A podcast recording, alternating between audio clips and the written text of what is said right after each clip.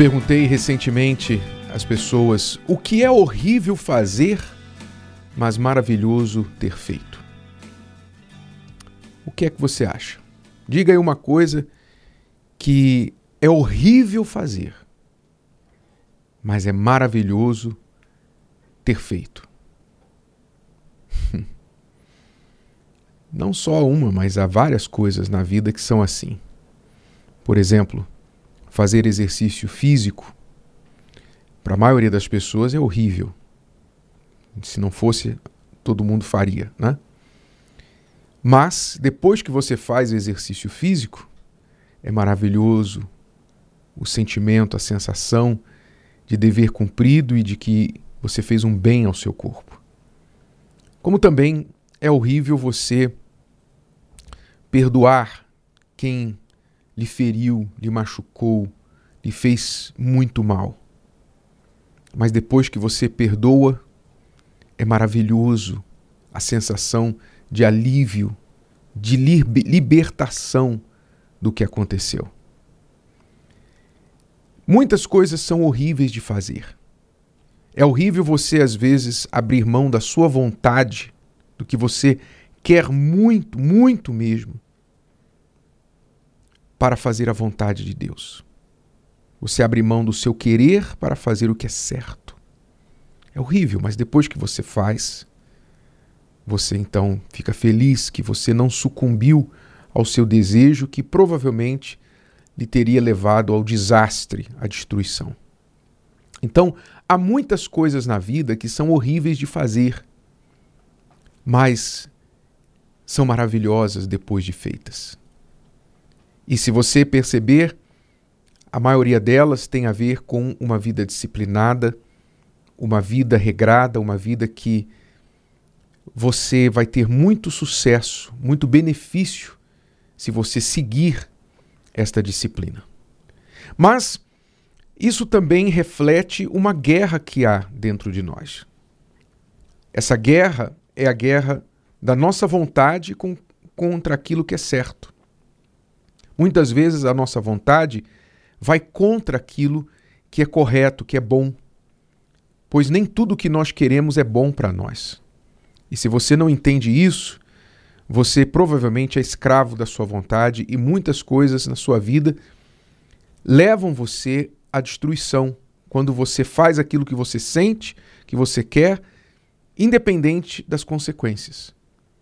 Você precisa entender esse princípio básico da vida, que o nosso desejo pode ser contra nós.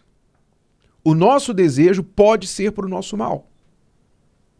Então nem tudo que você quer é bom para você. Aquela história que contam por aí, que cantam em músicas, escrevem em poesias e poemas dizendo: siga o seu coração. Faça o que o seu coração mandar. Se o coração manda, ninguém pode controlar.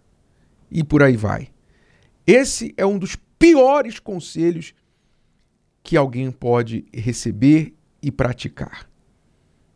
Porque se você fizer tudo o que o seu coração te pedir, você certamente vai se destruir e destruir outras pessoas também.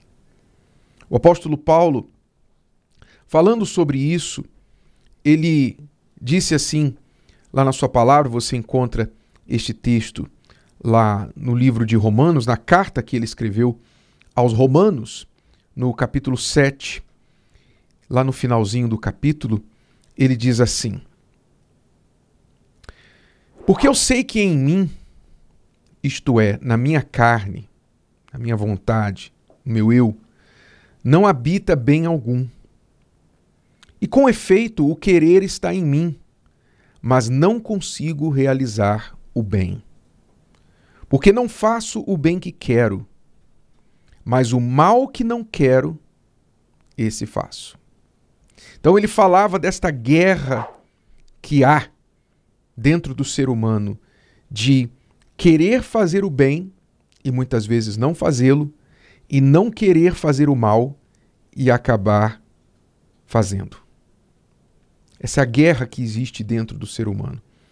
E a sua vitória, o seu sucesso na vida depende de você vencer essa guerra. ter mais vitórias do que derrotas nesta guerra.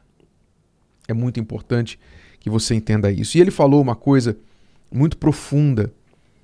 Ele disse assim: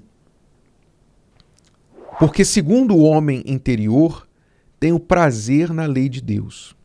Ou seja, há algo dentro da gente que bate, que liga, que concorda com a lei de Deus. Por exemplo, você concorda, a maioria, todo mundo vai concordar que é errado roubar, não é?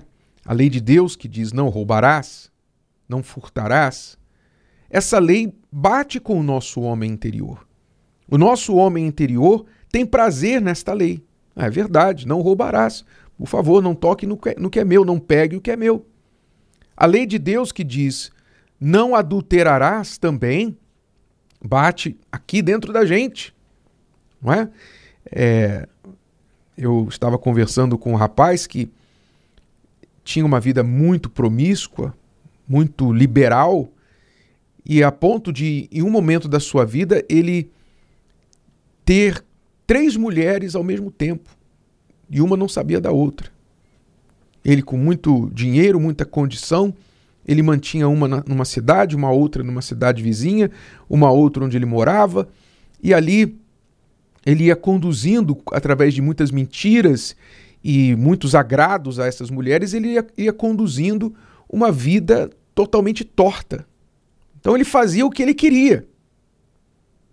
Mas uma vez, um dia, uma dessas mulheres o traiu. E ele descobriu. Ah, ele não gostou, não. ele não gostou. Ele ficou muito mal com isso. Quer dizer, enquanto ele fazia com as outras, tudo bem. Mas quando foi feito com ele, ah, não, isso eu não aceito. Quer dizer, dentro dele, mesmo com toda a sua promiscuidade, tinha uma parte dele que dizia assim: isso não é legal. Só que ele só sentiu isso quando foi feito contra ele. Quando ele fazia com as outras, ele justificava, explicava. Né? Ah, eu sou homem, eu posso e tal. Enfim. Você entende? Paulo falava sobre isso. Segundo o homem interior tem o prazer na lei de Deus. Mas ele falava: vejo que nos meus membros, quer dizer, no meu corpo, no meu na minha vontade, há uma outra lei que batalha contra a lei do meu entendimento. Veja que coisa profunda. Há um conflito dentro da gente. É como se houvesse dois ditadores dentro da gente, um contrário ao outro. Uma lei, uma outra lei que batalha contra a lei do meu entendimento, que me prende debaixo da lei do pecado que está nos meus membros. E então ele conclui dizendo: Miserável homem que eu sou, quem me livrará do corpo desta morte? Então, Paulo reconhecia que nós, o ser humano, na sua condição caída, há uma palavra que o descreve, e essa palavra é miserável.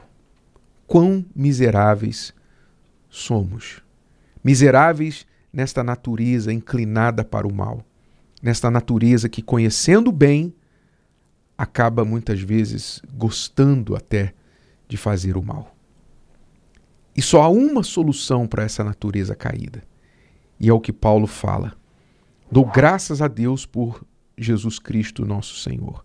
Quer dizer, a única solução para resolver isso é entregar essa carne, entregar esta vontade própria e submetê-la, sujeitá-la à vontade de Deus. Porque lá no Pai Nosso, o Senhor Jesus incluiu esta oração: Seja feita a tua vontade, assim na terra como no céu. Porque se não for a vontade de Deus, e sim a vontade dos homens, a terra vai ser o que está sendo. Porque o mundo é o que é, porque guerras, destruição, pobreza, doenças, miséria, por que tanta desgraça no mundo? Porque o ser humano segue a própria vontade e não a de Deus. Então, sempre que você seguir a sua vontade, essa vai te levar para a miséria, a destruição, em todos os sentidos da palavra. Você pode ser muito rico, mas miserável. Essa palavra engloba todas as desgraças que podem acontecer na vida do ser humano. Mas se você quiser ficar livre, então sujeite a sua vontade à vontade de Deus. Sim, é horrível fazer isso muitas vezes. Dói. Dói na carne, dói no eu, dói no coração, dói no orgulho. Dói. É horrível de fazer.